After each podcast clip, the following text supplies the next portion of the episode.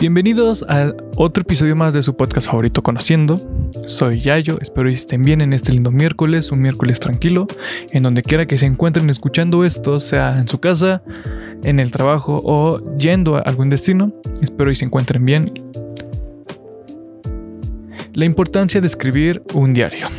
Beethoven, Darwin, Da Vinci. Ellos fueron algunas de las personas que tuvieron que escribir un diario a lo largo de su vida, o lo hicieron.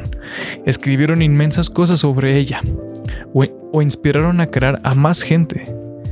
El tema de esta semana se me ocurrió porque yo hace aproximadamente medio año empecé a escribir un diario, todos los días.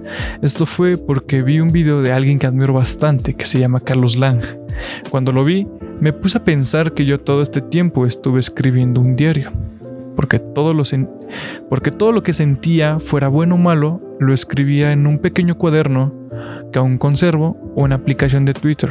Esto más o menos fue por el año 2018-2019, que actualmente lo hago o lo hice en su pasado como una válvula de escape.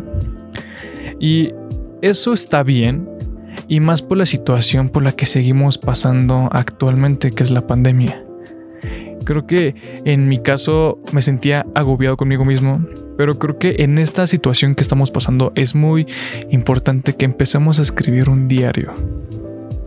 Creo que un diario ayuda a conocerse a sí mismo y a pensar en todo lo que está pasando a su alrededor y en lo que puede mejorar como persona. También estás presente día a día en tu vida. Revive recuerdos, sueños o hasta proyectos que quieres retomar en tu presente ayudas a salir de cosas negativas que están sucediendo, como fue en mi caso. Puede ser llamado un tipo de terapia porque nos ayuda de manera voluntaria, por así decirlo, porque nosotros somos los que empezamos. Para empezar a escribir un diario no es algo fácil, la verdad, para serles sinceros, a mí me costó bastante escribir en mis primeros días. No sabía qué escribir, no sabía cómo sentirme. Lo que más o menos escribía era hoy no me fue bien en tal cosa y espero hoy mañana sea algo mejor.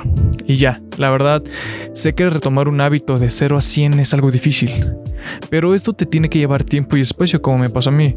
De un día a otro ya estaba redactando lo que fue mi día, qué fue lo que me molestó, qué fue lo que me agradó, qué canción escribí, o sea, qué canción escuché, mm, eh, qué frase escribí de esa canción. Ejemplos así. Para mí creo que en esta etapa hay tres tipos de diario en los que puedes, con los que puedes empezar. El primero es tu primer diario o como yo lo conocí como el penoso, porque es un diario en donde tú escribes poco, como fue en mi caso. No sabía qué escribir. A lo mejor escribía un día sí, un día no. Escribía, hoy me molestó tal capítulo de Friends porque Chandler no quiso estar con Mónica. Ejemplo. Pero como vas conforme a tu día, vas observando a ti mismo. Me molestó esto. Y ya empiezas a redactarlo bien de una manera que te dejas fluir. El segundo es el diario de los sueños. Este fue un nuevo diario que yo experimenté porque para mí yo tengo sueños muy lúcidos, tengo sueños que cuando los tengo raramente me sucede una vez al mes cuando sueño algo. Pero mis sueños son muy subjetivos, muy que todavía yo recuerdo qué fue lo que escuché, cómo iban vestidos las personas con las que soñé o los personajes, eh, en qué coche iba y en qué escenarios más o menos. Y la verdad me sorprendí mucho porque todo lo que escribo algún día me sirva porque a mí me gusta escribir, me funcione para una historia la verdad que mis sueños están muy locos. Y este, el diario de los proyectos, creo que todos tenemos que tener un diario, un diario de proyectos, seas alguien creativo o estás estudiando otra cosa. Creo que todos tenemos que tener este tipo de diarios porque nos ayuda a balancear lo que es nuestras cosas, nuestros propósitos, nuestras metas, eh, cómo lo vamos a hacer y cómo no.